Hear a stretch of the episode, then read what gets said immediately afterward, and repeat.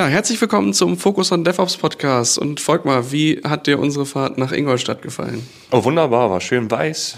Ähm, das Wetter war ein bisschen grau am Anfang, aber mit Ingolstadt ist es dann immer heller geworden. Und ich fand es gut, ein bisschen lang und dann auch weilig. Wir sind noch ziemlich früh aufgestanden. Ich bin ein bisschen müde, aber ja, alles gut. Ich habe so ein bisschen das Gefühl, die haben uns hier allen Schnee geklaut, den wir auch gerne im Norden haben. Also bevor ich losgefahren bin, äh, hat mein Sohn gesagt, hier und jetzt, äh, wann kommt denn jetzt endlich der Schnee? Und äh, die ganze Zeit, wenn ich halt gucke, was zu Hause so los ist, da halt kein Schnee.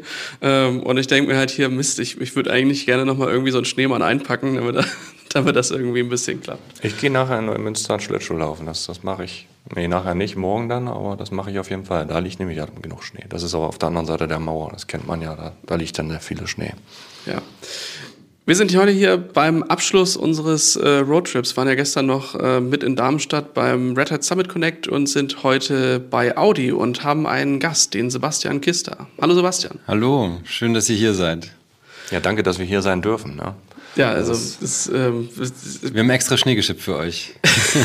ja, wir hatten ehrlich gesagt schon ein bisschen Angst. Wir sind ähm, am, am Dienstag hatten wir schon einen Termin, wo wir gedacht haben, die richtige Adresse eingegeben zu haben, dann aber gemerkt haben, wir sind 60 Kilometer in der falschen Richtung äh, gelandet und haben dann äh, sämtliche Zeitpläne gerissen und hatten so ein bisschen hier das Gefühl, als wir raufgefahren sind, oh, äh, mh, hm, Media Saturn, nee, das ist äh, hoffentlich, hoffentlich, Hast hoffentlich. du die richtige Stadt eingegeben? Hast du die richtige das Stadt genau, eingegeben? Ja. Das ist tatsächlich daneben. Also Media Saturn sind unsere Nachbarn hier. Ja. Aber wir sind ja auch nicht am Audi Campus. Wir sind gute 15 Minuten weg von unserer Zentrale. Ja. Aber in Ingolstadt arbeiten 40.000 Leute für Audi. Also kann man sich vorstellen, ähm, egal wo du bist, in deinem Audi-Büro, du brauchst eine Viertelstunde zum nächsten, mit dem du reden willst. Wie viele Einwohner hat Ingolstadt so? Ähm, ich glaube 120. Ah, okay. Ähm, also kannst du sagen, jeder Dritte ist irgendwie peripher, äh, ja, auch jemand, der hier arbeitet. Die Zuliefererindustrie ist natürlich ah, okay. sehr, sehr stark ähm, hier in Ingolstadt. Aber Audianer kommen auch aus München. Es gibt auch viele, die in München, um München herum, ähm, remote auch für uns arbeiten. Wir haben einen im Team aus Berlin zum mhm. Beispiel. Mhm. Ähm, und generell ist es nicht immer so, dass nur Ingolstadt selbst jetzt als Region zählt. Aber es, wie gesagt, es pendeln ja auch Leute 40, 50 Kilometer, kommen Leute aus Regensburg. Gibt es außer Audi irgendwas anderes, wofür Ingolstadt berühmt ist? Ähm, ja, Frankenstein äh, die erste Universität Europas. Das mhm. ist ähm, ein Gymnasium jetzt, das ist, da war ich auf der Schule. Die Freimaurer. Okay. Ansonsten äh, noch die Bastionsbauten, also das, was im 19. Jahrhundert hier noch alles gebaut wurde, ähm, aber nie wirklich geschliffen wurde, mhm. weil irgendwie war es jetzt auch nicht so wichtig, hier vorbeizuschauen im Krieg. Ne?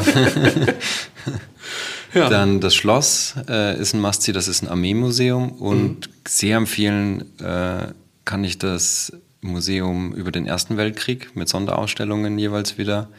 Das, da haben sie auch äh, wirklich versucht, die Stimmung rüberzubringen ähm, und das sehr, sehr bedrückend aufgebaut, das Ganze in, den, in dem oberen Stockwerk. Mhm. Also es ist wirklich interessant. Also Museen es gibt tatsächlich mehr, als man denkt in Ingolstadt, ähm, aber man muss ein bisschen nachfragen. Ja. Es ist jetzt nicht so offensichtlich. Sebastian, ähm, ich glaube, die meisten oder ich denke mal viele in der Community haben dich ähm, sicherlich bei der einen oder anderen Konferenz, auf dem einen oder anderen Talk und sicherlich auch schon in anderen Podcasts mal gehört. Aber falls da draußen auch unter unserer Zuhörerschaft jemand ist, der dich noch nicht kennt, ähm, wer bist du und was machst du so? Ähm, ja, also ich mache bei Audi vor allem kulturelle Transformation mit Business Value aus der Infrastruktur heraus. Also ich leite das Container Kompetenzzentrum und Plattformsteam. Mhm. Das sind im Endeffekt äh, drei Produktteams, einmal Runtime, Operations und Security. Also Kern von IT-Infrastruktur letztlich sind äh, Secure Runtime mhm. und das muss halt auch operated werden. Deswegen gibt es da noch ein Operations-Team. Zusätzlich bin ich noch äh, in der CNCF als Transformation Evangelist tätig und arbeite auch in verschiedenen User Groups beziehungsweise auch im CTO Summit dann jedes Jahr, mhm.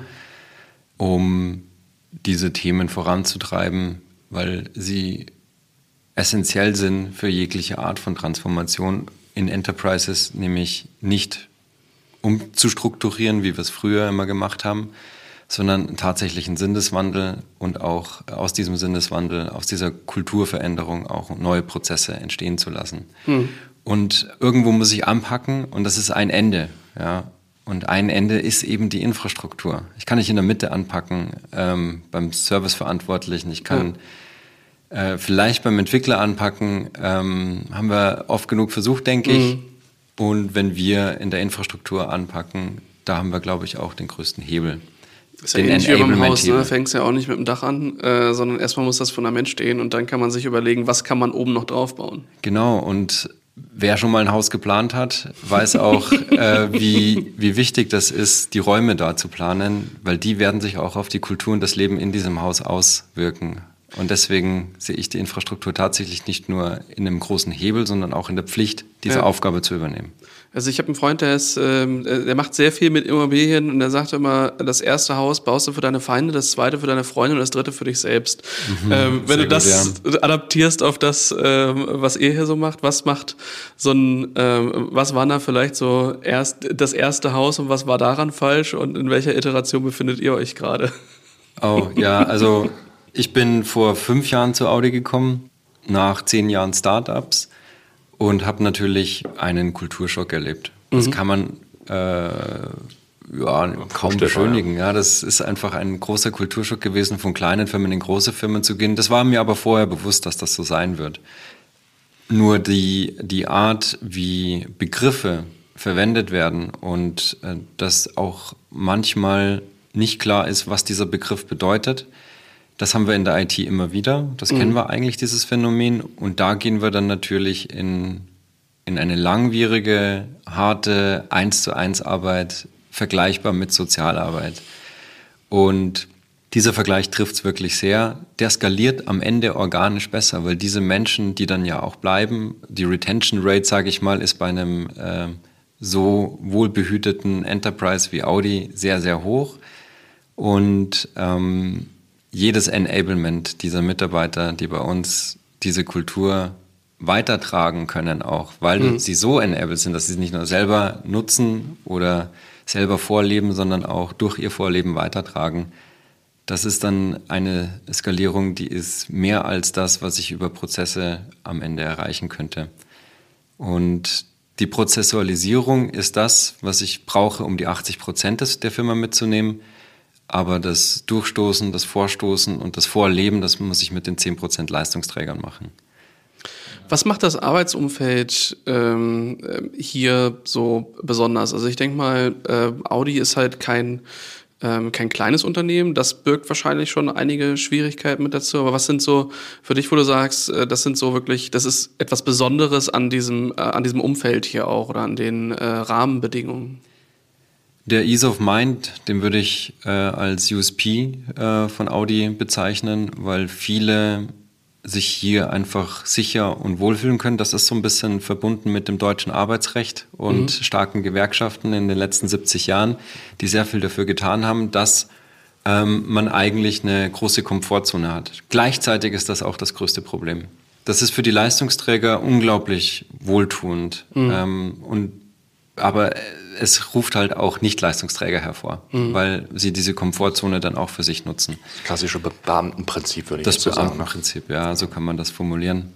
Und diese Herausforderungen, die haben wir natürlich äh, überall, so ist, so ist das einfach. Und wenn wir aber diese Leistungsträger so weit bringen können, dass sie ähm, die 80 Prozent mitziehen können und dass das völlig natürlich ist, dass es für alle schön ist und dass wir so die Passionen der Menschen auch fördern können in den verschiedenen äh, Kulturen. Mhm.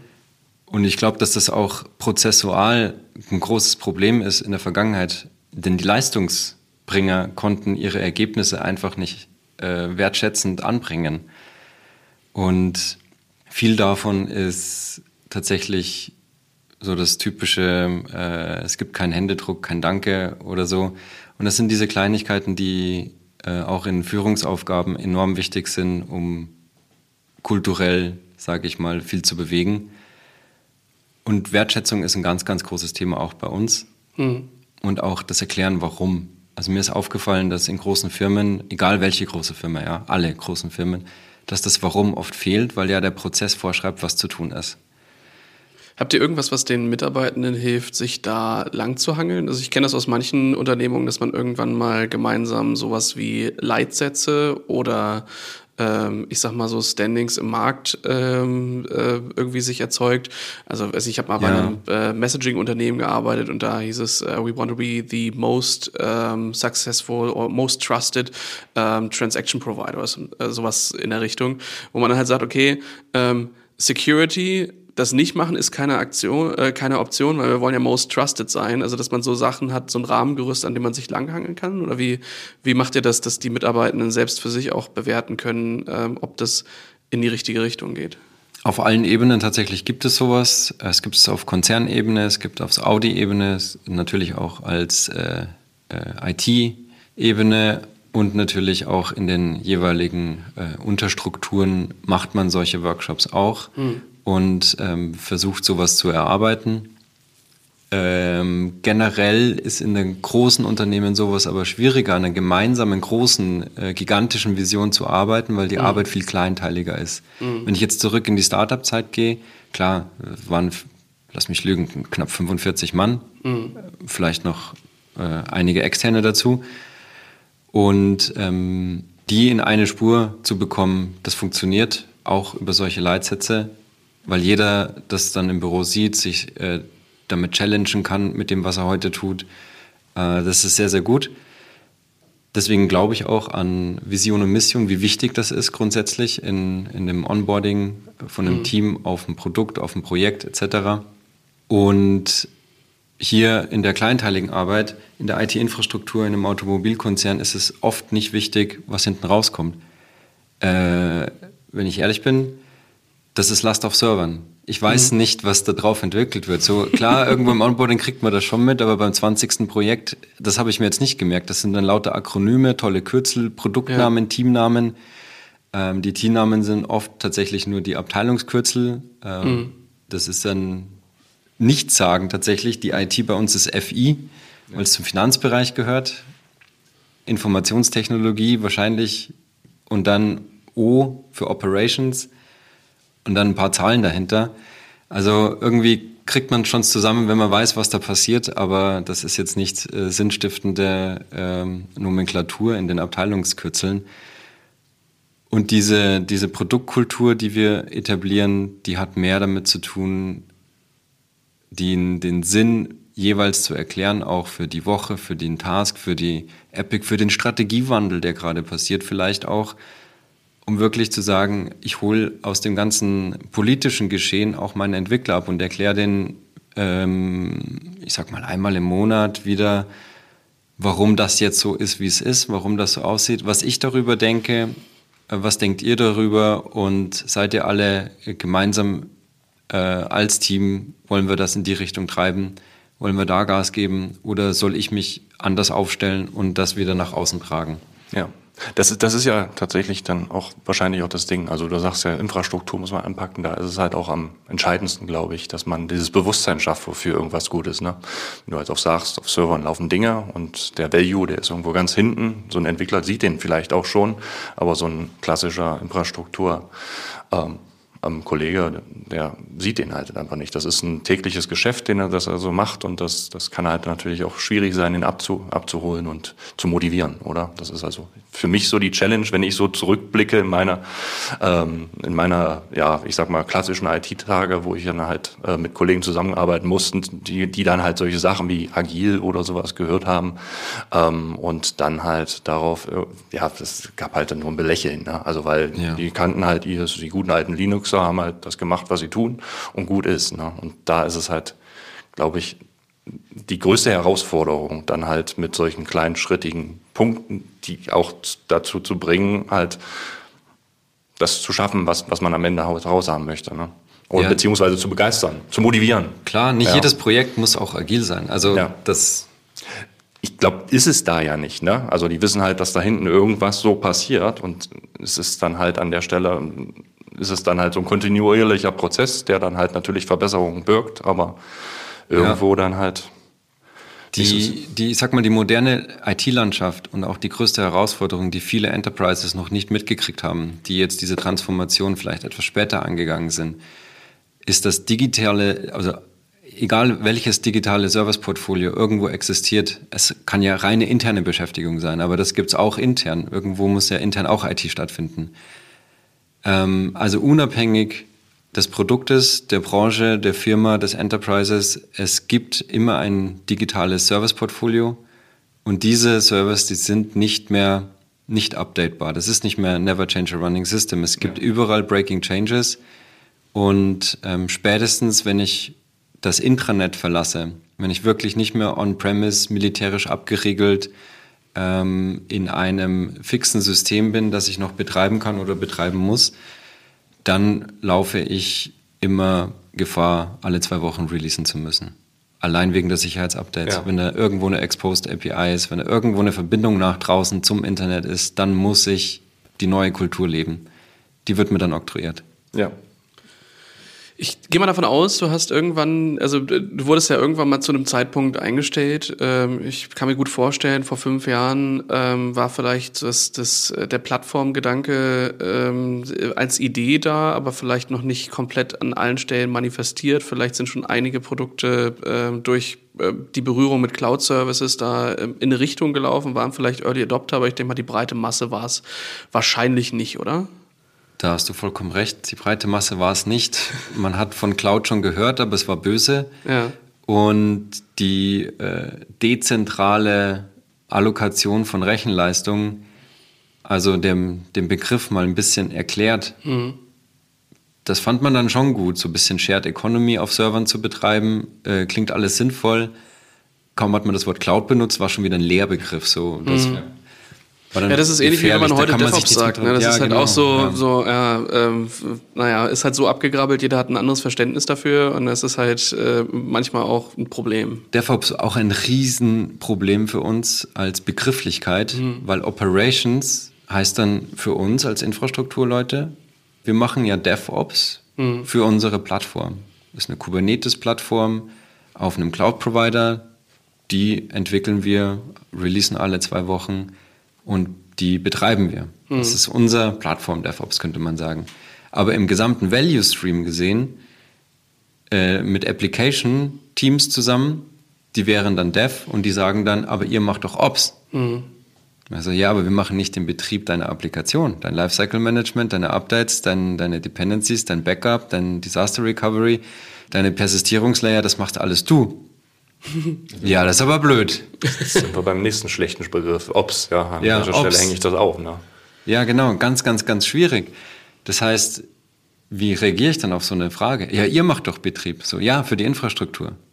Ja, das ist doch Betrieb. Also, ja, aber du hast ja auch ähm, Betriebsaufgaben in deiner Applikation. Und die bleiben bei dir. Und dann haben wir wirklich in der Vergangenheit, vor fünf Jahren war das noch sehr häufig, das Problem gehabt, dass da nur ein Projektmanager saß. Mhm. Der hatte gar kein Entwicklungsteam mehr, weil das Projekt, also Projektlogik, nicht Produktteamlogik, das Projekt war abgeschlossen. Mhm. Da gab es auch kein Geld mehr, um jemanden zu mhm. organisieren. Ne? Das Budget, das Projekt war abgeschlossen, die Applikation steht und jetzt gibt es die, Betriebs jetzt gibt's die Betriebsübergabe. ja. Betriebsübergabe ist ein Haufen Excel-Listen ausfüllen und dann irgendwo über den Zaun werfen. Mhm. Jetzt funktioniert das halt nicht mehr so wie früher, dass ich sage, ich kann das über den Zaun werfen und das wird die nächsten sieben Jahre betrieben. Vielleicht auch nur fünf, ja, ist egal. Aber das wird jetzt betrieben und wenn es hochkommt, ein Change Request kommt, vielleicht einer oder einer in zwei Jahren. Jetzt hast das du solche, solche Strukturen, die da halt ähm, ja, länger existieren, als manche sich denken können wahrscheinlich. Ähm, und sagst, ihr habt oder du hast angefangen irgendwo in der Infrastruktur erstmal ähm, neue Paradigmen irgendwie zu leben, neue Möglichkeiten zu schaffen. Ähm, und ich äh, kann mich grob erinnern, ähm, auf den Container Days hast du mal gefragt äh, ins Publikum, wie viele, also mal so eine Schätzung, wie viele Anwendungen ihr habt. Und ich glaube, da bist du bei, waren das 6.500 so roundabout? Ja, ja, also je nachdem, wie man den Schnitt macht. Ja sind das, sind das endlos viele Applikationen. Viele sind natürlich auch im End of Life und viele sind in einem äh, Intranet-Modus. Äh, Im Shopfloor ist das ganz, ganz häufig, dass da Legacy-Systeme einfach ewig laufen. Ganz, ganz viele sind kleine Mini-Funktionen, die man heutzutage einfach hunderterweise packen würde und auf mhm. Lambda-Funktionen setzen würde und gut ist, ja. Jetzt hast du halt Produktteams, die äh, helfen, Dinge voranzutreiben. Du bist dabei, ein, ein Plattformteam aufzubauen und fängst da äh, halt an. Wie oder wo hast du da den ersten Ansatz gefunden bei also bei wirklich so einer äh, schier fast unendlich großen Masse an äh, wahrscheinlich Stakeholdern, an Leuten, die da irgendwie was zu beitragen, an Infrastrukturanforderungen, wirklich mal so einen ersten Durchstich zu wagen. Also wie, wie mhm. hast du dich da orientiert? Ja, das ist sehr schwierig gewesen, weil wir auch ähm, nur als gallisches Dorf erstmal vorangekommen sind. Wir konnten nicht die Türen und Pforten öffnen und das Erste, was wir auch gemacht haben, ist die Entwickler zu schützen mhm. vor der Meetingkultur. Das ja. ist ein ganz großes Problem. Es entsteht in einem Enterprise kein Fokus in den Entwicklungsteams, wenn die in 20 Meetings am Tag hocken. Mhm. Und wenn dann nichts entschieden wird und nur noch Dinge nachverlagert werden, dann ist man irgendwann nur noch das, beschäftigt. Das ist ein anderes Problem. ja. Man braucht sich aber dann auch nicht wundern. Ja? Wenn ja, man halt nur Meetings macht, dann kann man nur noch nachverlagern. Das ist einfach das richtig, ja. Und die, ich sag mal, die wirklich die Fokuszeit beim Entwickeln, beim PS auf die Straße kriegen, so, der einzige Sticker, der bei mir am Laptop hängt, ist Get Shit Done, ja. Mhm. Wirklich was nageln, das kann ich nur mit Fokus und da muss, das muss auch mal drei, vier Stunden am Stück sein. Ja, dementsprechend machen wir nur 8.30 Uhr unsere Dailies, setzen dann noch in jeweiligen Produktteams Dailies um. Die sind eine Viertelstunde, die können eine halbe Stunde sein. Aber dann wird da weitergearbeitet. Im Operations-Umfeld sehen wir Kanban viel äh, besser mhm. an als, als irgendwelche ähm, Projektmanagement-Overhead-Systeme, die mich mit mir selbst beschäftigen lassen und mit den Tickets schubsen und den Refinements beschäftigen lassen. Die wichtigen Tech-Stories, die kommen aus dem Operations, selbst vom Operations-Team. Ja. Die wichtigen Entwicklungsstories, die kommen von unserem Chefentwicklungsteam, ähm, der in Tandem mit dem Operations-Chef zusammen das komplett wirklich holistisch immer durchdenken, und dann im Team umsetzen gemeinsam und alle ins Boot bringen, technisch gesehen. Mhm. Und so haben wir angefangen tatsächlich. Das waren, wir waren zu dritt. Da, wir hatten eine proprietary Kubernetes Control Plane, weil es gab noch kein EKS zum Beispiel. Mhm. Ähm, das heißt, die erste Kubernetes-Entwicklung war auf EC2, ein Throwaway-Cluster könnte man sagen, und eine Automatisierung zum selber Kubernetes-Cluster bauen mhm. und wieder wegwerfen. Und idempotente Infrastruktur. Also eigentlich eine ganz coole Geschichte für DevOps-Teams. Mhm. So, so real DevOps, ja, so Ende zu Ende. Ja. Ich äh, entwickle die Application, betreibe mein Kubernetes-Cluster. Ja. Und das hat hinten und vorne nicht funktioniert. Nicht, weil das Produkt nicht gut war, das Produkt war klasse, aber weil Meistens, die Spannweite ist zu groß dann, ne? Ja, meistens ist halt trotzdem einfach nur ein interner Projektmanager für diese mhm. Applikation verantwortlich und der kann weder entwickeln noch eine Infrastruktur verantworten. Mhm. Du willst aber auch für 6000 Applikationen nicht ein Fünf-Mann-Produktteams aufbauen jeweils. Selbst wenn du das, wenn jeder zehn machen würde, dann hättest du 600 Produktteams. Die Manpower, die gibt es auch nicht auf dem Markt. Also selbst wenn wir Unendlichkeit Metriken annehmen würden, ist, der Markt gibt es nicht her. Mhm dann funktioniert das auch nicht. Ne? Also letztlich kam dann auch die Entscheidung zum Multitenant-Cluster. Mhm.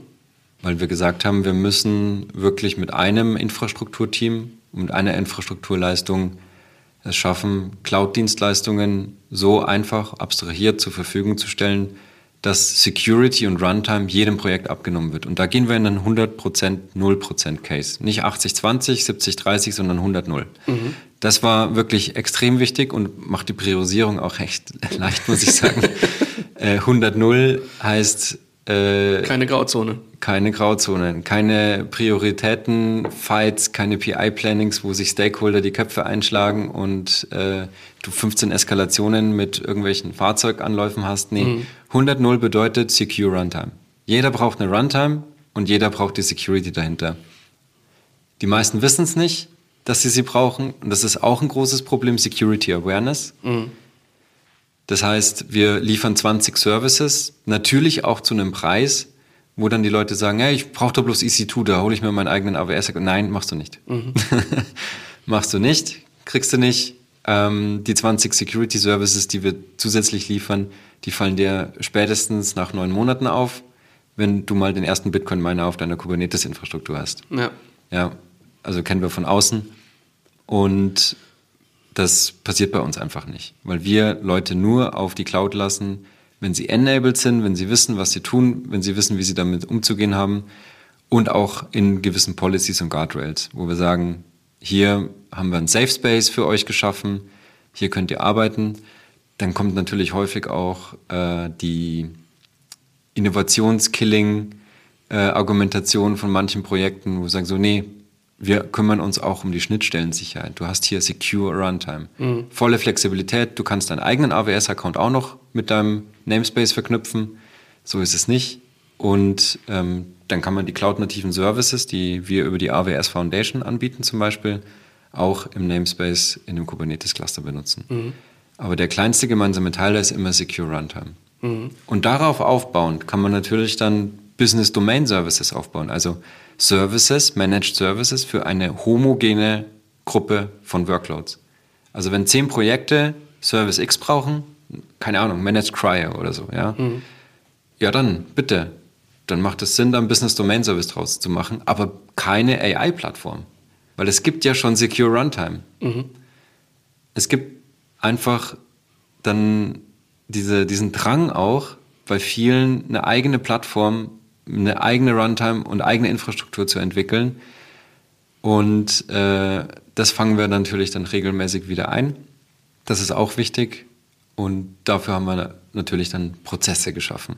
Das heißt, auch ja, wir machen sehr viele Prozesse, aber nachgelagert. Erst mhm. machen wir den Durchstich mit so einem Kompetenzzentrum, wie ich gerade erzählt habe, wie es entstanden ist, mit zu dritter. Wir sind jetzt 15 Mann, muss mhm. man auch sagen, ja, von drei auf 15. Und ähm, wir haben ein Team in Ungarn, wir haben ein Team in Ingolstadt, wir sind auch mit externer Unterstützung unterwegs. Und hier muss man wirklich sagen, das Team, was das in den letzten fünf Jahren gemacht hat, das ist unglaublich. Es hat den Konzernstandard für Kubernetes geschaffen, für Cloud Security geschaffen und das ist Real Security, also nicht Security by Purchase, wie ich es immer nenne. Ich habe eine Lizenz gekauft und gut, gut ist, ja. Die Firewall steht doch da, das muss doch reichen. Ja, wir, haben, wir haben die Lizenzen ähm, ja. und wo ist die Adaption? Da schaut ja keiner mehr nach. Ne? Mhm.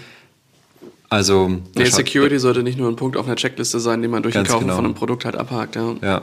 dann gibt es noch drei Personalwechsel und dann ist das in der Excel mal grün gewesen und dann wird das schon passen das funktioniert nicht mehr. Also da sind wir auch ganz anders unterwegs inzwischen. Ich denke, dass das vor, vor einigen Jahren noch anders war, wo ich, also ich habe auch nicht alles mitgekriegt, weder in den letzten fünf Jahren, äh, was in so einer großen Firma passiert oder im ganzen Konzern sogar. Und davor ja sowieso nicht, muss ich zugeben. Aber ich kann mir sehr gut vorstellen, allein in dem, was ich jetzt in den letzten fünf Jahren gesehen habe, wenn wir diese fünf Jahre zurückblicken, was da passiert ist, das ist unfassbar. Es fühlt sich immer so an, als würde sich nichts bewegen, als wäre alles langsam. Es ist wie ein Kampf gegen Windmühlen und fühlt sich bestimmt auch drei Jahre lang so an, wenn man so eine Journey startet. Aber jetzt, wenn ich fünf Jahre zurückblicke, wo wir angefangen haben, bei ähm, ja, Mai, agil ist das Gleiche, aber ein bisschen schneller, zu äh, ganzen Produktteams, die hier arbeiten. Wir waren vorher bei den Nachbarn ähm, in den Nachbarräumen, wo die Produktteams zusammensitzen. Mhm. Also wo nicht Projektlogik gefahren wird, sondern Produkt. Ein Produkt gibt so lange und muss so lange released werden und so lange maintained werden, wie, es, halt es den Service ist. gibt, ja. den das Produkt ausmacht. Und ähm, wie Plattformgedanke jetzt zu Plattform Engineering wird. Jede Managed Service, den ich auf unserer Plattform habe, mache ich zum Produktteam. Mhm. Weil ich sage, das Installieren von einem Operator, das dauert fünf Minuten. Das, das sind die Sales-Folien alle korrekt. Ja, danach fängt die Arbeit an. Ja.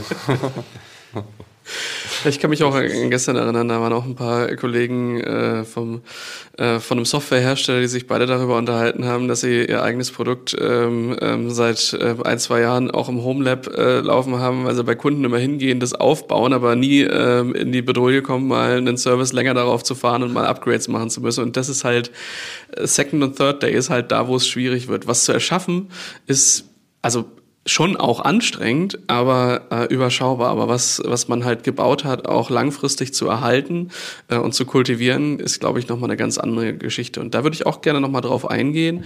Ähm, ihr habt da halt, äh, hast du gesagt, mit drei Menschen gestartet. Ihr seid jetzt 15. Ihr habt äh, sicherlich äh, über die Zeit äh, von fünf Jahren äh, mehr als ein, zwei Produkte irgendwie transformiert, auf neue Beine gestellt, vorangebracht.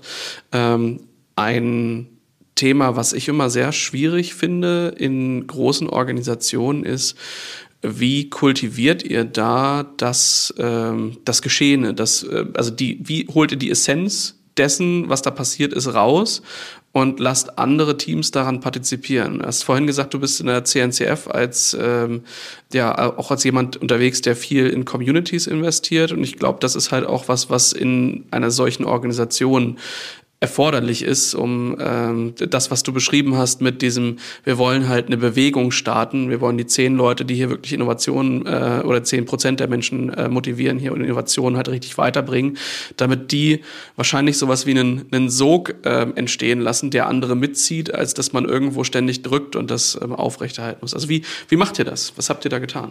Also erstmal hast du es wunderbar formuliert. Genau das ist das, was wir immer eigentlich sehr komplex äh, ausdrücken, was wir machen wollen.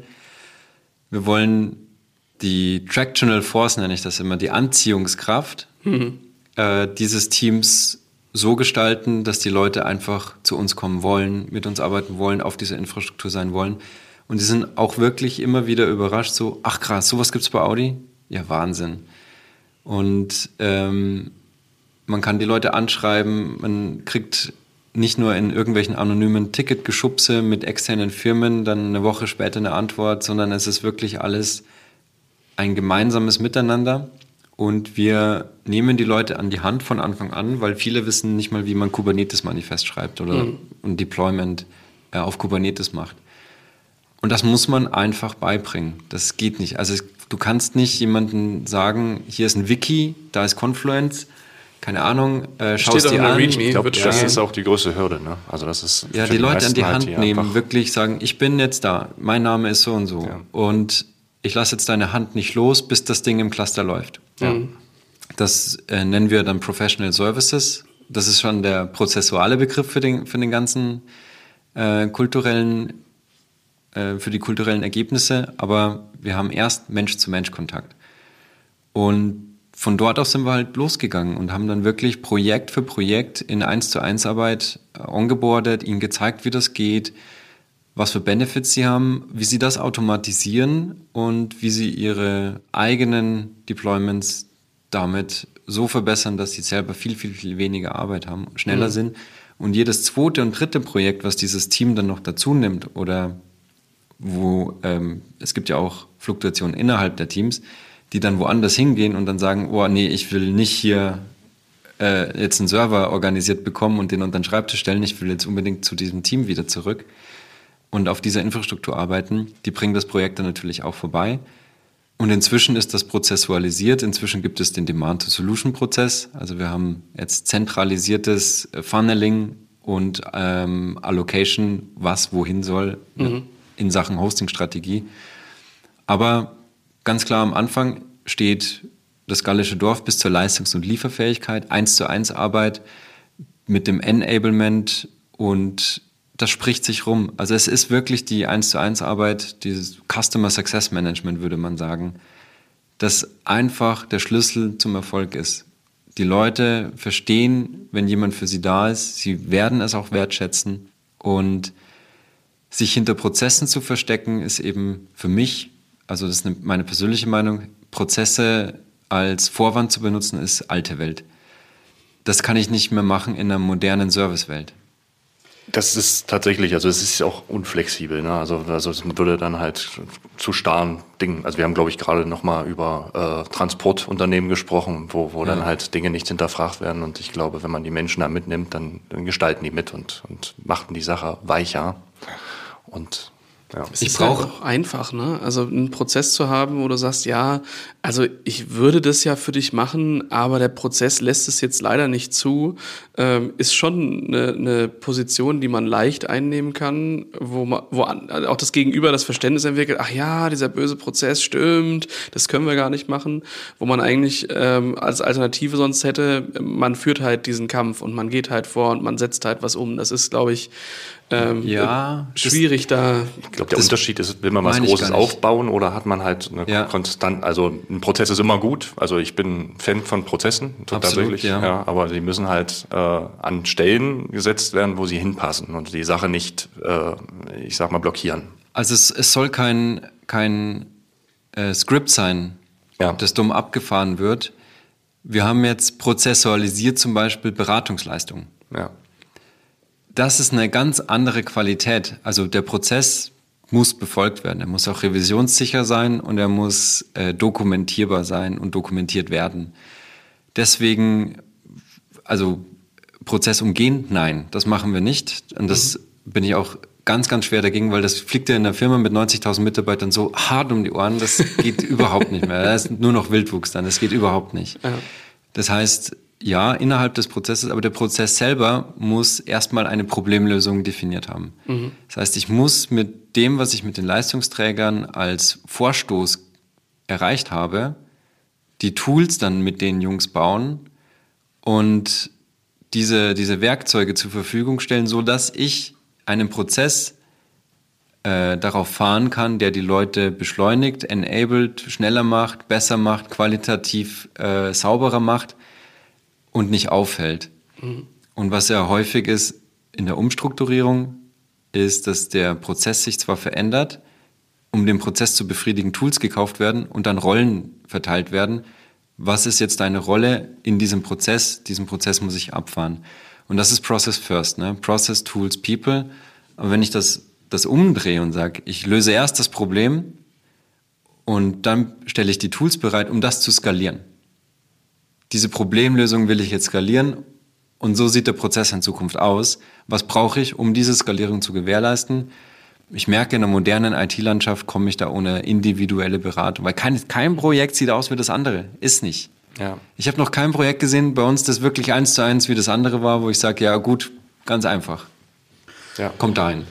Wie startet man das? Weil äh, du hast ja dann durchaus ja, äh, also wenn du jetzt halt bestehende Teams nimmst und sagst, hey, lass uns mal, lass uns mal irgendwie gucken, dass wir hier Innovation reinbringen, da gibt es ja zwischen dem, ähm, also wir sind jetzt halt in einem Produkt, wir machen das jetzt seit zehn Jahren so, ähm, irgendwo auch noch einen Punkt, wo ich mir vorstellen kann, dass man erstmal in äh, Bildung und Weiterbildung investieren muss, also überhaupt erstmal ich sag mal, die, die Werkbank ausbreiten und sich die neuen Tools angucken, die halt da irgendwie sind, bevor man dann wahrscheinlich auch in der Lage ist zu identifizieren, ach guck mal, äh, da hinten der Akkuschrauber, der kann uns ähm, äh, da helfen und da können wir den Schraubenzieher dann doch weglegen. Also wie, äh, gibt da noch so einen Prozess irgendwie vorher oder äh, holst du einfach von vornherein schon Menschen rein, die ähm, die ein Verständnis von den neuen Architekturen hatten, da halt Überzeugungsarbeit irgendwo auch leisten. Ich wünschte, es gäbe hier diese super coole Anleitung, die man einfach.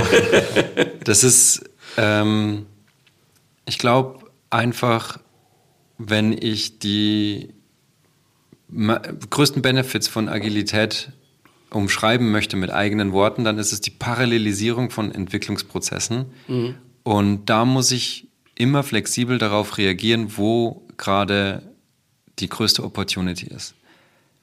Wenn ich zwei großartige Kubernetes-Entwickler habe, dann ist meine größte Opportunity jetzt die geilste Infrastruktur hinzustellen.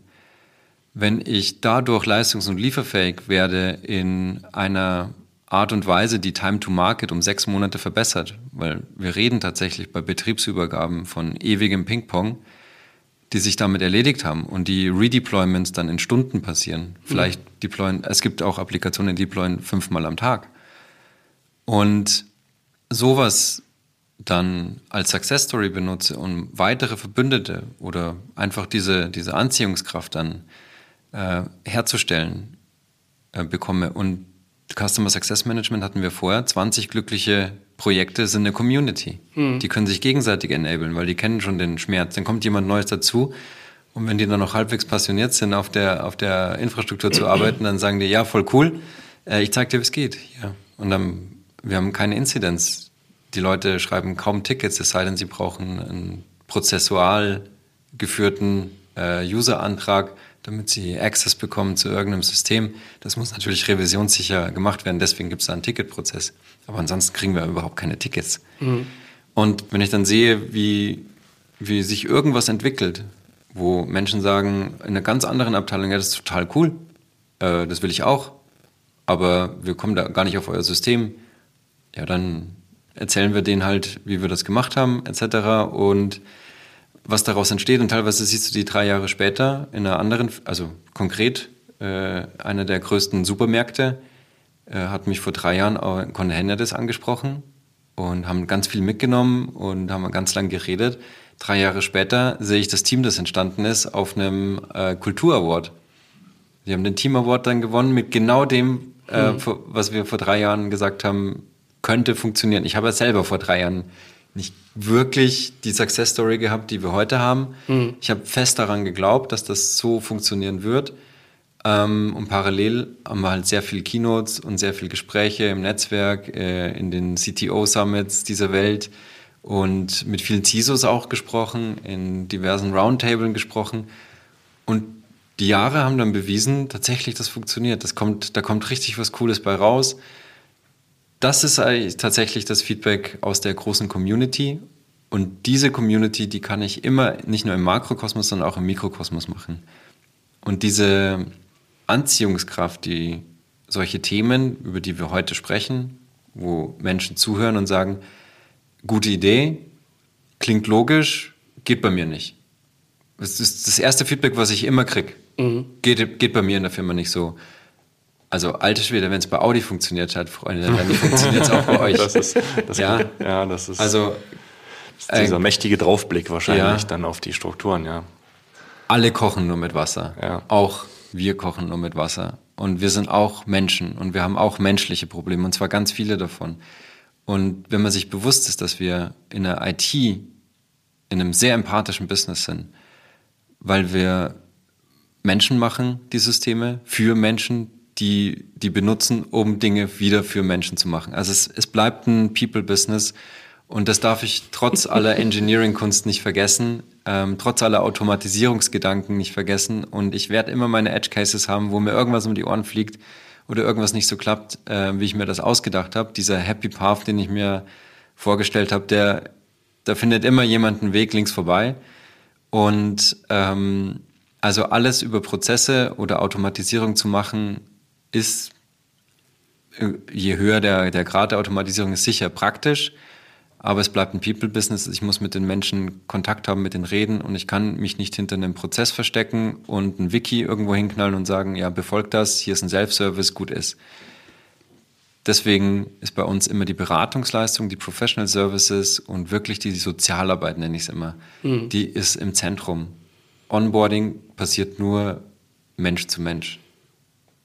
Woher kam das Commitment ähm, der Audi euch gegenüber, ähm, das das halt auch machen zu können. Also ich kenne das gerade, wenn, wenn du halt sagst, ähm, äh, so aus, aus bestehenden Teams, die dann das Gefühl haben, nee, das können wir gar nicht, weil, und dann gibt es 10.000 Gründe drumherum und dann gibt es irgendwie das Management, was das irgendwie nicht befolgt oder, na, also da gibt es ja schon irgendwie auch ein Commitment, was da sein muss, ähm, damit dieser Nährboden hier entstehen kann. Und da kenne ich unterschiedliche Ansätze. Äh, wie ist das bei euch? Wo kommt bei euch das, dieser Auftrag irgendwo her, das umzubauen? Leistungs- und Lieferfähigkeit ist das Zauberwort. Also um wirklich einen Vertrauensvorschuss äh, zu bekommen, muss man nicht unbedingt die, also ich habe vorhin das gallische Dorf erwähnt. Ne? Mhm. Gallisches Dorf ist so in der Asterix- und Obelix-Logik äh, das, was sich im Römischen Reich so ein bisschen ähm, eingesperrt hat und halt mhm. äh, da sein eigenes Leben lebt. Und ich kann keine neue Kultur etablieren, indem ich äh, Mauern drum baust, ne? Muss halt irgendwann muss äh irgendwann, ja, ja. Ähm, aber am Anfang darf ich nicht die alte Kultur. Also wenn ich jetzt, ja, wenn ich jetzt einen 16-jährigen Azubi in einem wirklich klassischen äh, Umfeld irgendwo deploy, hätte ich fast gesagt, ähm, Nimm es mal kultivierst, ja, einstecke, der wird die Kultur übernehmen. Ja. Und ähm, die, diese Art von, ich baue was Neues und möchte, dass es einen transformativen Charakter bekommt, dann braucht das natürlich erstmal eine kritische Masse. Die kritische Masse kriege ich nicht, wenn ich jeden New Hire in, die, in eine alte Kultur stecke. Das heißt, ich muss erstmal Mauern drumherum bauen. Ich muss die erstmal beschützen. Aber generell muss ich auch sagen, die, der Job von einem äh, Product Owner oder von einem Teamleiter ist immer äh, die Phalanx an den Thermopylen, immer beschützen. Fokus im Team. Und wenn der gewahrt ist, das, also du merkst, ich will auch auf diesen Mikrokosmos eingehen. Das ist nicht immer nur gesamtorganisatorisch, wo ich dann 20 Mann verstecke äh, und schaue, die haben jetzt ein Jahr Zeit und dann ist hier aber Druck auf dem Kessel, mhm. sondern ähm, es geht auch um die richtigen Product Owner, die sagen, ich bin der CEO von diesem Produkt, ja, ich verantworte dieses Produkt, das ist mein Baby. Und meine Entwickler, mit denen hast du nicht zu sprechen, ja du sprichst mit mir, ich kipp das ins Team ein. Ich bin dein Spock für dieses Thema, mhm. dein Single Person of Contact. Und diese, diese Art, Teams zu verteidigen, beziehungsweise Produktteams äh, zu verteidigen, hat wieder Vor- und Nachteile. Der PO muss natürlich genauso durchlässig sein in die andere Richtung. Mhm. Das heißt, er muss auch das Feedback vom Team wieder in die, in die Welt tragen, aber auch das Feedback der Welt zum Business Case umwandeln und ins Team tragen und das dann auch dort durchsetzen. Also da geht es dann nicht mehr nur um Tech Stories, sondern um Business Value. Ja. Und da ist die Kernkompetenz Warum. Das dritte Warum zu haben. Einfach zu wissen, warum ich was tue. Und unser USP in den letzten fünf Jahren war einfach nur Warum. Wir wussten immer, warum wir was tun. Wir hatten immer die Begründung und ein Business Case dahinter. Und das ist auch, was ich in den Keynotes nicht oft genug wiederhole. Uh, there is no change without a business case, sage ich immer. Mhm. Es gibt keinen Wandel ohne Business Case.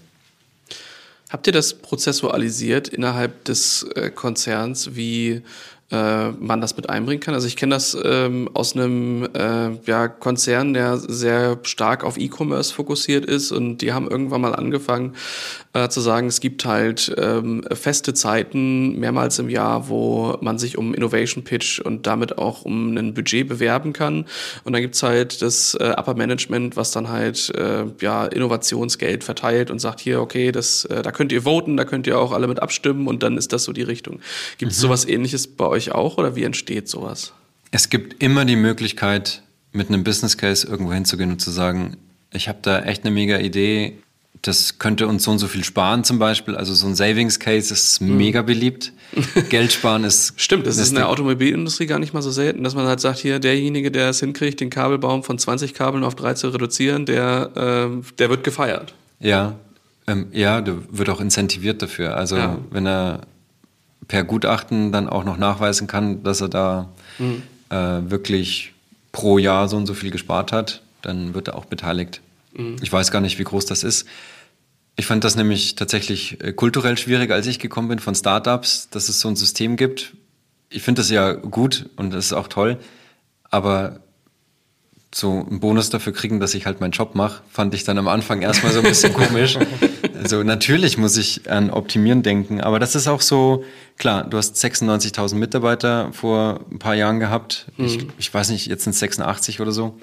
Das ist eine Riesenfirma und ähm, da natürlich mehr Incentives zu schaffen, ist, ist eine tolle Geschichte.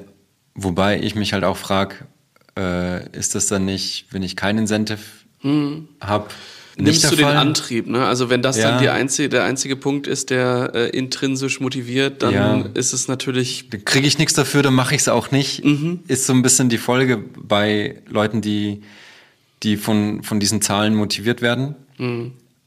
Ich habe einfach Bock auf Leistung und ich glaube, jeder, der in unserem Team ist, der hat auch Bock auf Leistung.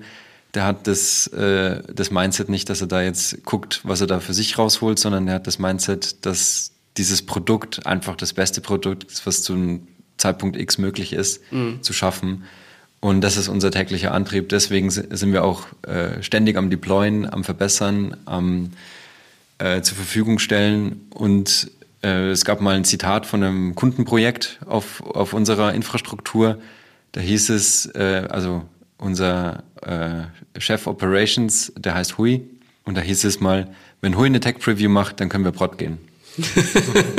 also die haben, die haben wirklich nur 100% Cases, nicht nur im Business Case Sinne, sondern wirklich auch im technischen Sinne. Da kommt nichts raus, was nicht hundertprozentig ist, mhm. wo man nicht wirklich 100% dahinter steht. Gerade im Operations, ja, sollte schon so auch so sein, ne? Also sonst fliegt dir das irgendwann um die Ohren. Wenn du dieses 1% kaskadiert über die Zeit, dann äh, läuft der immer hinterher und die technische Schuld, die willst du eigentlich in der Tech Preview schon erledigt haben. Ja. Da darf keine technische Schuld mehr dahinter sein. Und Time to Market ist meine Lieblings-KPI, rede ich auch ganz viel auf Keynotes drüber. Den Time to Market, den du bei dir verzögerst, um einen 100%-Case zu machen, das ist der Time to Market Boost für die N-Projekte, die auf dieser Infrastruktur laufen. Mhm. Weil die technische Schuld, die du irgendwann aufbaust, die du noch abbauen willst, die kaskadiert dann auf N-Projekte. Und zwar den Business Case, den willst du nicht rechnen müssen. Der macht keinen Spaß. Wie einfach ist es, sich da dann ähm, bei, den, bei den Produkten ähm, rauszuhalten? Also stelle ich mir zumindest vor. Ne? Also wenn das, ähm, ähm, sagen wir mal, nur, nur 5% der Applikationen, die euch da umgeben und ihr baut die Infrastruktur dafür, dann ähm, dann ist Lift and Shift einfach der denkbar schlechteste ähm, Weg, weil technische Schulden einfach nur auf eine neue Plattform gehoben sind, immer noch technische Schulden.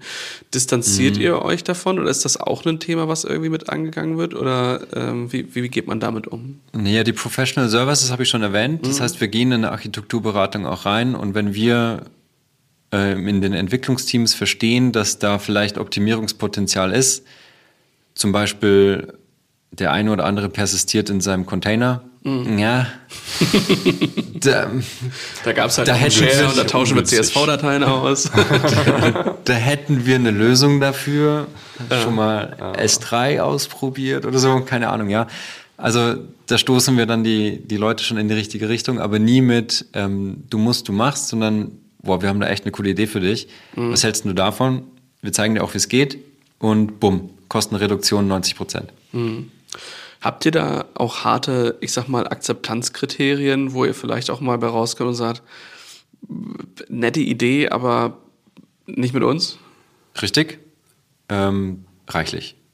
ja, das ist natürlich auch äh, in der Mentalität von Team beschützen gehört natürlich auch dein, deine Technik beschützen. Und es gibt natürlich im, im Enterprise Architecture Management bei uns die, dieses Gremium, wo wir erstmal die Hosting Beschlüsse fahren, wo wir sagen, da kommt ein neuer Demand, wo kommt er hin? Mhm. Da treffen sich alle Plattformteams, äh, beziehungsweise die Leiter der Plattformteams oder die Verantwortlichen eben der Plattformen und sagen, ja, das würde sehr gut auf meine Plattform passen, würde bei dir, glaube ich, auch passen, oder was meinst du? So, ja, hm, ich glaube, müssen wir nochmal mit dem Projekt reden, aber und so weiter. Und so versuchen wir wirklich die beste Hosting-Strategie herauszufinden. Dann auf der Plattform kann natürlich passieren, dass wir uns geirrt haben. Ja. So, ja, okay, das passt vielleicht doch nicht bei uns. Mhm. Äh, red doch nochmal mit dem, dann bringen wir das wieder zurück. Ist aber eigentlich eher selten der Fall. Also die Business Cases in der Vorklärung sind, sind klar. Das heißt, das Projekt wird umgesetzt, das hat einen definierten Business Case, aber der wird natürlich auch noch durchs Hosting beeinflusst und so weiter. Ist ja nicht immer alles klar. Dann haben wir natürlich diese, diese Iteration und das macht das Ganze dann auch in den, in den Finanzprozessen, in, den, in allem anderen, was da dranhängt, noch etwas agil. Ich habe das erwähnt, die Parallelisierung von Entwicklungsprozessen. Das heißt, auch bei einer Vorklärung habe ich das schon. Bei einer Vorklärung muss ich parallelisiert agieren. Ich habe dann äh, Hosting-Strategie, ich habe Architektur. Je nachdem, auf welche Plattform ich gehe, habe ich natürlich vielleicht auch andere Benefits. Wenn ich jetzt auf einer Cloud-Infrastruktur bin, dann ist es schon sinnvoll, RDS, S3, EFS, EBS vielleicht nativ mhm. zu nutzen im eigenen Account, wenn ich das brauche, und die Runtime und die Security Tooling ähm, von der zentralen Plattform zu nutzen. So ein klassisches Beispiel, das wäre so ein Happy Path. Mhm. Dann brauche ich Root im Container. Ja, dann bist du raus. Also das funktioniert nicht. Das geht nicht im Multitenant-Cluster bei uns. Habt ihr da ja ich sag mal, Iterationsstufen. Also ich finde halt, dass das eine ist, irgendwo eine Umgebung zu haben, wo ich für mich identifizieren kann, äh, was mir so neue Infrastrukturen im Endeffekt auch an Benefits liefern. Und ich finde halt immer, ähm, in, der, in der frühen Adoption macht es halt auch echt Spaß, mal Dinge auszuprobieren, aber je näher man Richtung Produktion rückt, desto mehr ist dann vielleicht auch nochmal äh, ein Architektur-Review, äh, ein Security-Review und mhm. irgendwann werden dann halt Policies auch enforced, aber äh, ich sag mal, ähm, ähm, selbst in der kleinsten Iteration gleich alles befolgen zu müssen, kann natürlich auch Overramming sein. Also dementsprechend äh, geht ihr damit irgendwie um, dass ihr dann dadurch quasi ja. auch schon das erzeugt, dass ihr sagt, hier spielt mal, probiert mal aus und dann genau. entsteht so diese Motivation, ja, da will ich auch hin und sagt ihr, ach jetzt aber, aber nochmal einen kleinen Millimeter höher nochmal die Messlatte anlegen. Genau, dafür haben wir vier Cluster. Wir haben einen Development Cluster, der ist für uns selber zum Spielen mhm. und in die Luft jagen. Dann einen äh, Management Cluster, der alle anderen Cluster noch so für zentrale Deployments und für Toolboxen und für Automatisierungen, so Meta-Automatisierungen und Meta-Orchestrierung. Ähm, die Hauptcluster für die Kunden sind Pre-Live und Prod. Das heißt, es gibt viele Projekte, die auf Pre-Live arbeiten und dort letztlich Innovation treiben und auch, da gibt es keine SLAs drauf, ja, das, hm. wenn er das um die Ohren fliegt und mal nicht available ist, dann ist das so. Und im Prod-Cluster ist dann doch jeder froh, dass er äh, auf einem äh, zentral gemanagten System ist. Und das ist in den letzten drei Jahren nicht ausgefallen. Also es gibt keine, in den letzten drei Jahren keine Downtime. Da sind sie dann schon sehr, sehr froh drum. Und viele, die am Anfang selber spielen wollen mit Kubernetes und sich ein EKS holen wollen, die sind auch drei Monate lang glücklich. So ist das nicht. Im sechsten Monat merken sie, dass sie noch zwei Leute staffen müssen, weil sie es, mhm. ja, Operations ist dann schon ein Thema. Und ähm, im neunten Monat merken sie Security Updates. Äh, wie mache ich denn das? Ach, da brauche ich noch dieses Tool. Äh, die Ingress Controls, da habe ich jetzt mhm. nur einen mhm. Standard genommen. Da gibt's Policies für. Ach Mist. Wie enforce ich denn die Policies? Ah, da brauche ich noch wieder ein Tool. Ah, dann muss ich das auch noch. Und dann merken sie, okay, jetzt weiß ich, warum es Plattformen gibt. Ja. Ja, blöd. Ja, also Hätten wir vor neun Monaten auch klären können. Und deswegen machen wir das in dem Gremium, ja. wo wir auch dann sagen, in diesem Gremium, nein, mhm. Freunde, also EKS du allein mit zwei Entwicklern. Mm -mm. Kümmere dich mit den zwei Entwicklern um dein Business Value, um dein Business Case, um deine Fachlichkeit und deine Business Logik und lass bitte die Infrastruktur Infrastruktur sein. Nutz das, was da ist, auch wenn es dir erstmal teuer kommt. Wir mhm. wissen, dass dir das um neun Monaten um die Ohren fliegt. Mhm. Aber knallhart. Und da brauchst du dann das Vierfache an Manpower und an Geld, um das da wieder rauszuholen. Und am Ende landest du doch da, wo wir dir sagen, dass du landen solltest. Also diese, diese Freiheiten nehmen wir uns dann schon auch raus und da gibt es wirklich harte Kriterien. Und das ist auch ein, auch ein Teamstaffing-Geschichte. Wenn ich zwei Leute habe, die eine Applikation entwickeln, dann will ich die nicht in der Infrastruktur sehen. Überhaupt nicht. Gar nicht. Also da habt ihr auch die Governance dazu, das so zu machen. Also dass ihr ja. dann halt sagen könnt, nee, Schluss. Also wir sparen dir jetzt gerade diesen Leidensweg, den du jetzt die nächsten neun bis zwölf Monate ja. gegangen. Das finde ich krass. Aber das nährt sich jetzt auch schon so ein bisschen selbst, habe ich jetzt so rausgehört. Ne? Also das bedeutet, es ist so eine Maschine, die jetzt läuft. Die Akzeptanz ja. ist auch auf der Seite der Entwickler, die mal, dann halt sagen. Mal mehr, mal weniger. okay. das, ähm, das ist bei großen OEMs sehr gerne der Fall, dass die Zuliefererindustrie das gut findet, wenn sie diesen Infrastrukturauftrag auch noch kriegen auch wenn sie es wüssten, ich möchte niemandem was vorwerfen, aber ich glaube, es ist einfach ein geiler Business Case für einen Zulieferer, wenn er sagt, ich habe jetzt mit zwei Leuten was entwickelt, dem fliegt das in sechs Monaten um die Ohren, ich kann mhm. jetzt nochmal fünf mhm. reinverkaufen. Mhm. Ja. Weil dann ist der Produktionsdruck nämlich so hoch, ja. dann zahlen wir auch die fünf Leute extra. Ja. Ich, ich glaube, das ist eine ähnliche Argumentationskette oder ein ähnliches äh, Henne-Ei-Problem, was du hast, wenn du ähm, über Automatisierung redest und dein Produkt halt irgendwie ranbringst und dann Menschen hast, die sagen halt, ja, aber ich äh, automatisiere meinen Job weg, was mache ich denn danach? Ähm, wo man irgendwie äh, gucken muss, dass man andere KPIs findet und sagt, ja, nee, ähm, es ist schon deine Aufgabe, dich auch wegzuautomatisieren, weil du wirst viel effizienter, dadurch mehr Durchsatz, dadurch eine viel bessere Grundlage für eine nachhaltige Arbeit bei dir. Ja. Aber das, das ist halt auch ein, ein ordentlicher Wandel, den man da halt treibt. Das ist ein Kulturding zwischen USA und Europa, den ich mhm. sehr stark sehe. In den USA wirst du gekündigt, weil du erfolgreich ein Projekt abgeschlossen hast und kannst dich gleich wieder in der Firma bewerben, aber du wirst erstmal gekündigt, bist erstmal mhm. raus, ja. Kriegst noch einen Bonus und das heißt, ey, geiles Projekt, mega, du bist, super. du hast es so gut gemacht. Ähm, hier ist die Kündigung, äh, wir hätten da Projekt XY, wenn du da Bock hast, bewirb dich drauf. Ja. Und äh, bei uns, ich habe die Komfortzone ganz am Anfang von unserem Gespräch erwähnt, die ist, die ist super, die tut auch gut. Ähm, Ease of Mind finde ich auch mhm. super wichtig. Ich persönlich ähm, schätze das sehr, deswegen bin ich auch hier. Und da hast du natürlich nicht diese, diese Art, mit irgendwas umzugehen, aber gleichzeitig auch diesen, also ich glaube, das ist menschlich. Das müssen wir noch ganz vielen Menschen nehmen, diesen Rechtfertigungsdruck. Den müssen wir ganz vielen Menschen nehmen ähm, die, den, die den noch irgendwo haben, dass sie äh, Existenzberechtigung um eine alte Komfortzone mhm. verteidigen. Also die alte Komfortzone, die ist, die ist durch, ja. Tschüss. Aber dir wird's gut gehen bei uns. Wir werden was finden für dich. Du ja. wirst, es wird vielleicht nicht die gleiche Aufgabe sein, die du die letzten drei Jahre gemacht hast, aber du bist ein super Typ und äh, wir wollen, dass du das Gleiche, was du da genagelt hast, ja. nochmal nagelst, aber irgendwo anders bleib doch bitte interessiert und äh, das ist eine spannende Aufgabe, ja. Das auch nicht als Bedrohung wahrzunehmen. Ne? Also Total, ich finde halt ja. auch, wenn jemand ähm, der Meinung ist, dass, ähm, dass er meinen Job irgendwie besser macht, ey, äh, you're welcome, ähm, komm, äh, mach halt, ne? Ja. Ähm, und ich werde schon irgendwie was halt finden, aber äh, dann zu sagen, oh nee, da kommt jemand und äh, jetzt muss ich irgendwie Information Hiding am besten betreiben, damit niemand mir meinen Job irgendwie abnehmen kann. Das ist halt schwierig, ne? Ja, die Komfortzone ist so groß, dass das nicht nötig ist, aber mhm. trotzdem ist es menschlich, glaube ich. Es ist, ja, das Daran bedingt halt, sich gesell ich, also gesellschaftlich bedingt sich das dann. Also wenn man halt ja. diese Kultur dann halt auch so lebt, dann ist es halt blöd, weil dann machen das die meisten und so macht man das auch. Menschen neigen dazu, glaube ich. Aber, aber da muss man halt mit blühendem Beispiel vorangehen und sagen, hey komm, mach meinen Job. Oder ja, also hey, komm, insbesondere wir, wir hatten das vor kurzem tatsächlich. Kill Your Idols habe ich gesagt, ähm, überprüft doch mal bitte den Business Case für diese Plattform, weil Flurfunk hört man ja immer, ja, das sind so und so viele Projekte hier, sind so und so viele Projekte da und ähm, warum haben wir nur so wenig Projekte? Dann denke ich mir, ja, dann ist ja wahrscheinlich irgendwas, da stimmt ja wohl irgendwas nicht. Dann alles überprüft, oh nein, wir haben tatsächlich 100 Prozent der Kubernetes-Workload seit 2021 bei uns, seitdem es diese neue Plattform gibt. Ähm, fein. Äh, das, das ist mal ein schöner Business Case. Der steht, der ist richtig gut.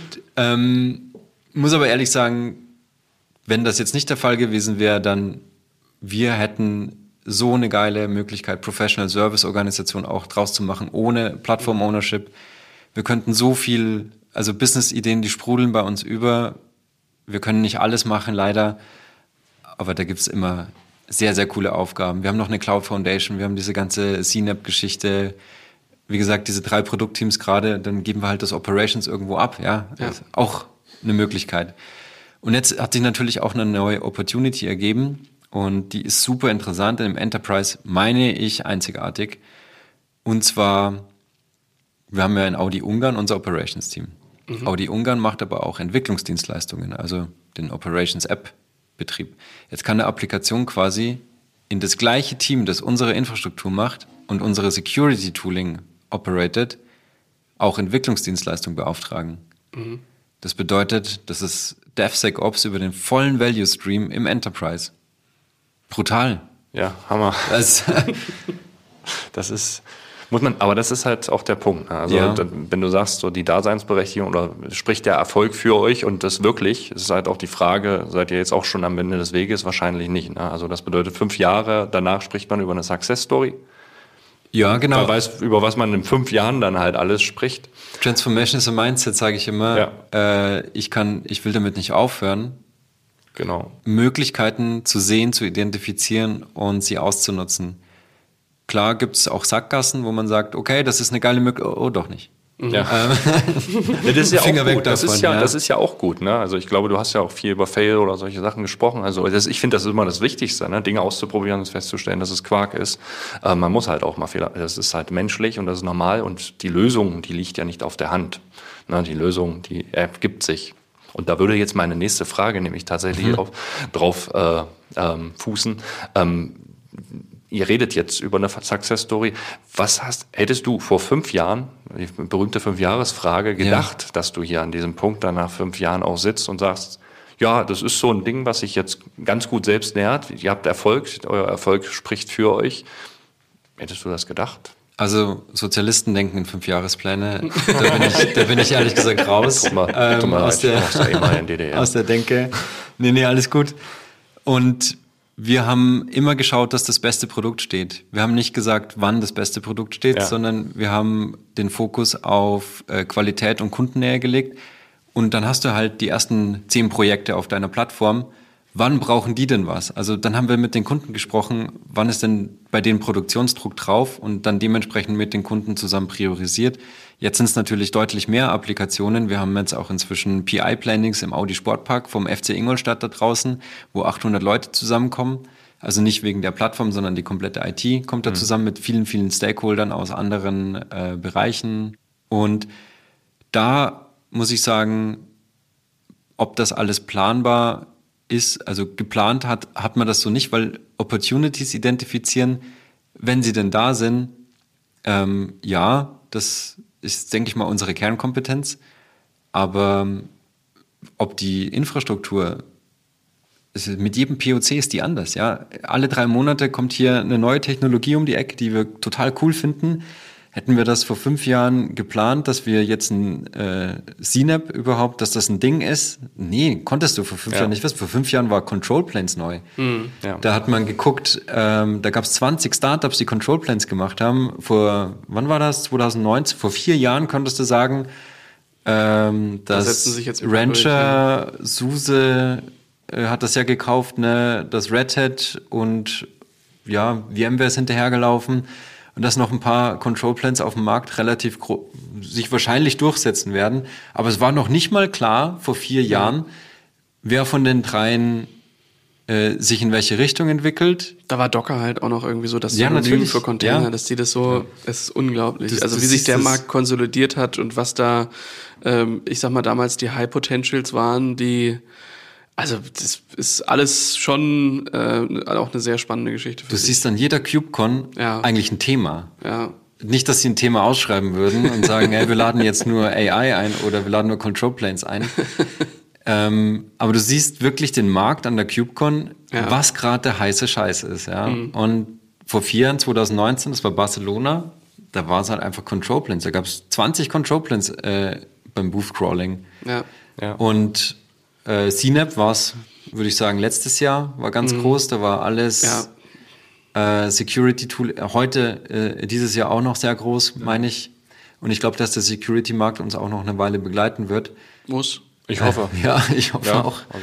Ähm, was jetzt natürlich neu ist, ist diese äh, äh Generative AI-Geschichte im Operations-Bereich. Super interessant. Habe ich auch mit einem CEO gesprochen der einen sehr ähnlichen Teamnamen zu uns hat. Ich sage ihn nicht, weil Werbung wollen wir ja nicht machen. Aber äh, coole Sache und da werden wir dranbleiben müssen. Also vor fünf Jahren irgendwas planen, wie was heute aussieht, das ist zum das Scheitern ist halt verurteilt. Und ich möchte das auch ein bisschen stressen, vor einem Jahr zu planen, was jetzt im Dezember passiert ist das ist für unseren Budgetprozess extrem wichtig. Ja. Aber auch da brauchen wir die Anpassungsfähigkeit und die haben wir tatsächlich. Es ist wirklich Hands-on-Arbeit, es braucht auch viele Leute und viel Manpower, um diese Prozesse anzupassen. Aber wir tun das. Wir können unterjährig sagen, geiler Business Case, hier Mega Savings, wir gehen in dieses äh, Gremium, wir suchen die Gelder, wir kratzen das zusammen, wir finden es, wir machen es. Genauso können wir auch sagen, Jungs, Sackgasse, tut mir leid, hier habt ihr euer Geld wieder und tschüss. Muss auch so sein. Alles andere würde ja nur dazu führen, dass man sich Ziele setzt und dann sagt, okay, dieses Ziel haben wir uns gesetzt. Verdammt, der Markt läuft woanders rum, aber damit ich meine Zielerreichung hinkriege, muss ich das trotzdem verfolgen. Und dann arbeitet man in die falsche Richtung. Also man muss ja irgendwie äh, Flexibilität schaffen. Ja. Und ich denke, das hat halt auch viel mit Vertrauen zu tun, irgendwie. Das Vertrauen und Fehlerkultur, ja. Und dass man halt sagt, hey, ähm, ja, wir wissen, wir wollen vorankommen, äh, wir wissen, das sind unsere Ziele, aber lass uns trotzdem die Freiheit behalten, diese Ziele jederzeit in Frage zu stellen und neu zu formieren. Und das an einem festen Zeitpunkt festzumachen, mhm. ist ähm, ja, ist manchmal echt äh, einfach schadhaft. Da, da wären wir aber wieder dabei, weil der mhm. Prozess, der ist auch, der ist auch gut so, wie er ist. Ja. Ähm, aber um das zu erreichen, brauche ich People First. Ja. Da muss ich mit dem, das sind Führungsaufgaben. Da muss ich den Menschen die Angst nehmen zu sagen, das wird nichts, mhm. lass gut sein, ja. bitte entwickel da nicht weiter, riecht nach Sackgasse. Und das muss, also die Führungskräfte tun sich dann natürlich auch in der Fachlichkeit schwierig. Äh, deswegen, das muss von den Menschen kommen und die Führungskräfte haben da wirklich die Aufgabe, diese Komfortzonen derart äh, schön zu gestalten, dass die Leute auch sagen, oh, ich glaube, ähm, das wird nichts. Und dann ist, ich glaube, vor zehn Jahren wäre die Frage gewesen, ja, was machen wir jetzt mit dem Geld? Ja. ja. das ist sehr schön. Also wir kennen das auch ähm, heute noch bei, ja. äh, bei manchen Industrien, aber natürlich. Das ist, das wird auch in Einzelfällen überall immer noch wahrscheinlich so sein. Wir müssen aber davon wegkommen, dass das so ist. Und ja. das ist egal in welcher Industrie. Ich kann so viel optimieren, wenn ich das rechtzeitig, dieses Fail fast wirklich lebe und rechtzeitig ja. sage, diese Gelder, die sind verloren, aber ich werfe dem schlechten Geld kein gutes mehr hinterher. Nee, Beim Pokern nee. höre ich doch auch auf und gehe nicht all in. Genau, das so. wäre die Alternative. Ja. Ne? Die wir haben jetzt so viel investiert, jetzt können wir, jetzt können wir auch nicht mehr aufhören. Das ist, ja, genau, jetzt machen wir weiter. Die Schwierig. nächsten fünf Jahre, bis wir dann halt bis äh, irgendwer das Projekt vergessen hat. Ja. Und dann, dann. Und wenn dann die Intervention wieder. kommt, dann ist schon alles zu spät. ja, es kommt ja oft keine Intervention, weil nach zwei Jahren ist ja der Verantwortliche dafür schon woanders. Ja, okay. Das, das ja, ist das heißt, das stimmt. Du hinterlässt dann den Scherbenhaufen und sagst, der Nächste kann sich damit äh, ähm, ja, beschäftigen das aufzuräumen und die gute Tat des nächsten Verantwortlichen ist dann End of Life mhm. anzukündigen. Ja. Das ist sehr undankbar. Ja. Und da haben wir wirklich einfach was Menschliches vor uns. Das ist ein äh, persönliches Interesse vor Teaminteresse stellen. Und Team kann ich auch weiterfassen auf Firma, weil alle Audianer sind unser Team.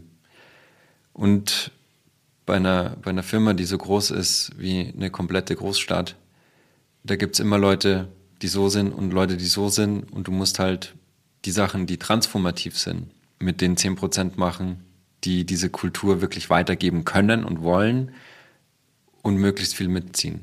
Du mhm. wirst nie die 100 Prozent haben. Das ist, wie gesagt, das ist eine Stadt. Ja, ja. Du kannst irgendwo klingeln und sagen, wie, wie sind Sie heute drauf? Ja, scheiße. Mhm. Äh, und wie sind Sie heute drauf? Ja, gut.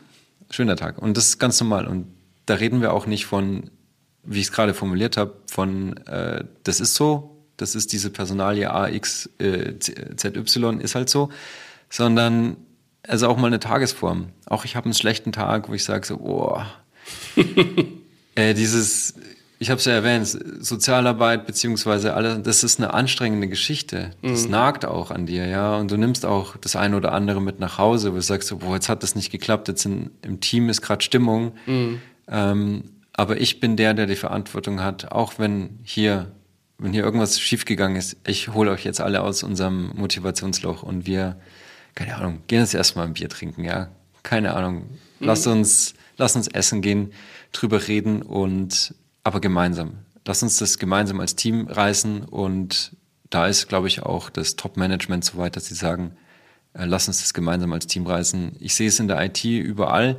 Ich weiß natürlich nicht, wie es in anderen Fachbereichen ist, wie es in anderen Konzerngesellschaften ist, wie es äh, spinnen wir es weiter in anderen großen Enterprises ist auf diesem Planeten. Aber hier bei Audi muss ich wirklich sagen, die Audi IT, die hat das. Die hat diesen Spirit. Wir sehen das an dem PI-Planning, wo im Audi Sportpark 800 Leute rumlaufen.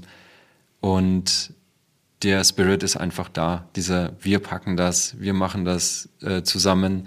Und äh, da geht nicht alles gut. Da wird auch mal äh, Geld in die falsche Richtung investiert und herausgefunden, dass es verbrannt wurde. Und dann finden wir natürlich die Learnings umso, also verbrannt wurde es ja nicht, sondern äh, wir haben was draus gelernt. Ja, ja klar. Aus jedem, jeder Fehler ist kein Fehler, wenn du was draus lernst. Ja.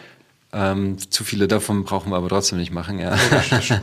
Deswegen. Wenn man denselben Fehler dreimal hintereinander ja, hat, dann könnte man sich das, fragen, genau, genau, ja. ob es an einem selbst liegt. Und da sind die Plannings natürlich äh, mega gut. Und man sieht das von Planning zu Planning, wie sich da die Kultur weiter, weiter treibt. Und das ist auch nicht etwas, was wir, wir haben vor fünf Jahren in der Infrastruktur angefangen, klar. Aber jetzt haben wir dass IT-weit, die ganze Audi-IT ist jetzt in so einem richtigen transformativen Charakter. Und das ist nicht nur ein Infrastrukturteam. Klar, haben wir vor fünf Jahren wahnsinnig viel erreicht bis heute, aber jetzt erreichen wahnsinnig viele Leute wahnsinnig viel. Und äh, das ist äh, einfach schön zu sehen, wie viel sich jetzt in den letzten fünf Jahren bewegt hat. Und ich kann das manchmal gar nicht glauben, wenn ich da durchlaufe und sehe, boah, krass. Vor drei Jahren undenkbar, ja. Mhm. Und das sind Teams, die, die könnten noch viel mehr reißen, klar diesen Optimierungsgedanken, den hat man immer, aber da braucht man dann einfach auch so diese Gelassenheit und sagen, ja, das dann halt in drei Monaten. Ja. ja. ja. Guter Stichpunkt. Ähm, ich denke mal, wir haben dir äh, genug deiner kostbaren Zeit geraubt. Wir werden jetzt äh, so langsam uns in die Winterpause begeben. Für ich euch hatte mega viel Spaß. ich auch. Ich, auch. ich habe das Gefühl, ja. wir könnten das noch stundenlang weitermachen. Genau, das stimmt. Ja. Äh, ich bin mir ziemlich sicher, weiß nicht, du bist wahrscheinlich nächstes Jahr auch auf der CubeCon in Paris. In Paris äh, Pflichtprogramm. Ja, sehr schön. Hotel buchen. Ich ja, mach, ja. Bevor, ja, das, bevor das hier live geht, muss ich mein Hotel gebucht haben. Und das ist schon relativ spät. Ja. Echt? Sind wir schon spät dran? Mhm. Ja. Oh no. Ja, ja. Nee, aber äh, ich denke mal für euch auch da draußen, äh, wenn ihr Feedback zur Episode habt, ihr kennt die Kanäle und äh, wenn ihr äh, auch das Gefühl habt, das irgendwie nicht schaffen zu können, kreative ähm, Einflüsse braucht. Ähm, ich würde sagen, äh, Sebastian, du stehst ja meistens auch irgendwo Rede und Antwort dementsprechend. Immer. Ich bin immer für die Community da ja. und mir macht das auch wahnsinnig viel Freude. Und man hat es gesehen, Container Days Hamburg, wir haben gesprochen, drei ja. Jahre später gewinnt das Team Kultur Award gigantisch, ja. ja. Also ja. schöner fühlt sich's nicht an, von einem Kongress heimzukehren und solche Success Stories von draußen mitzunehmen. Ähm, wie viel wir in der CNCF tatsächlich dann auch erreichen ähm, und was sich aus dem CTO Summit, das war, war das der in, in Valencia, glaube ich, war, mhm. war doch auch mal, ne? Ja. Da haben wir das, da haben wir das rausgetragen und das ähm, Blogartikel ist rausgekommen über genau das, äh, über das wir heute geredet haben und dann kommen LinkedIn-Messages zurück, äh, Kontaktanfragen und ja, ich, wir haben das umgesetzt, teilweise nur mit 20 Mann. Ja, egal. Du, wir haben zu dritt ja. angefangen. Ja. Ihr habt eh schon so einen Riesenbonus mit der 20-Seite. Ja. Und es, es funktioniert, es ist organisch, man braucht Geduld, aber man braucht auch Ende-zu-Ende-Verantwortung und man muss auch was zu Ende bringen. Also die wichtigste äh, KPI ist halt einfach, ich bringe was zu Ende, ich habe Bock drauf, ich ziehe das jetzt durch. Wie bringt ihr das Jahr zu Ende? Ich persönlich mit hoffentlich mehr Ruhe. Ich habe keinen Urlaub in diesem Jahr mehr. glaube ich, noch einen Tag und in der Hoffnung, dass, dass die letzten drei Wochen mir so ein bisschen Handlungsraum bieten, um meine Arbeitsschuld zu begleichen für dieses Jahr und halt wirklich sauber, ohne, ohne Schuld aus dem Jahr zu gehen. Genau. Ja. Und du? Ich, ich bringe das Jahr zu Ende am 31.12. mit einer Hochzeit. Ich heirate. Am 31. Am 31. Das habe ich aber einfach gemacht. Ja, das jedes Jahr ja Feuerwerk. Vergessen. Also das ist so Signal dann, bumm, hey, oh, alles Gute zum Hochzeitstag. Ja, stimmt. Schon mal, ja. Das kann man dann nicht vergessen. Ja, genau. Wobei, wenn es Feuerwerk dann immer knallt, ist ja eigentlich zu spät. Ah ja. ja. Genau, nee, ähm, wir heiraten am 31.12. und ähm, ja, da freuen wir uns natürlich schon mega drauf. Das heißt, die Weihnachtszeit nehmen wir jetzt voll mit mhm. und dann die die Zeit zwischen den Feiertagen ist dann Hochzeitsvorbereitung. Wir müssen eigentlich nichts mehr machen, aber irgendwie weißt du ja selber. Ja, ja. irgendwas, ist irgendwas, irgendwas, irgendwas, irgendwas hat man vielleicht doch ja. noch vergessen. Ja, ja, das stimmt. Genau. Na, dann stoßen wir auf euch an am Ende. Auf jeden Fall. Das kann ich mir merken. Schön. Ja, ich habe noch diese, also nächste Woche habe ich noch äh, vor mir. Also wir sind jetzt ähm, Aufnahmedatum 1. Dezember. Äh, eine Woche Arbeit habe ich noch vor mir und dann ist Urlaub und dann äh, ist irgendwie Weihnachtsvorbereitung und dann geht's äh, für, für mich mit ganzer Familie zum Chaos Communications Kongress nach Hamburg. Da freuen wir uns schon sehr, sehr drauf cool. und äh, da noch mal so ein bisschen was mitnehmen, noch mal ein bisschen irgendwie die Community genießen, bevor es dann nächstes Jahr wieder äh, voll losgeht. Und dementsprechend ähm, auch für euch da draußen, das wird äh, für dieses Jahr die letzte Episode sein. Wir werden uns ähm, im Januar in unsere Winterpause verziehen, uns schön einmurmeln und dann, ähm, ich schätze mal und ich hoffe mal, mal ich guck dich mal so an im Februar. Wollen wir gleich März sagen oder im Februar wieder zurück? genau. Wir haben ja nicht gesagt, welches Jahr. Ne? Richtig. Das richtig. ist, ähm, ja. Nee, aber Januar ist äh, Sendepause und dann hören wir uns im Februar wieder. Genau. Und im März sehen wir uns auf der CubeCon. Auf jeden Aller Fall. spätestens. Und sprechen uns vielleicht. Ja, Ja? gerne. So machen wir Super. das. Vielen Bis Dank. dahin. Bis, dann. Ciao, ciao. Ciao.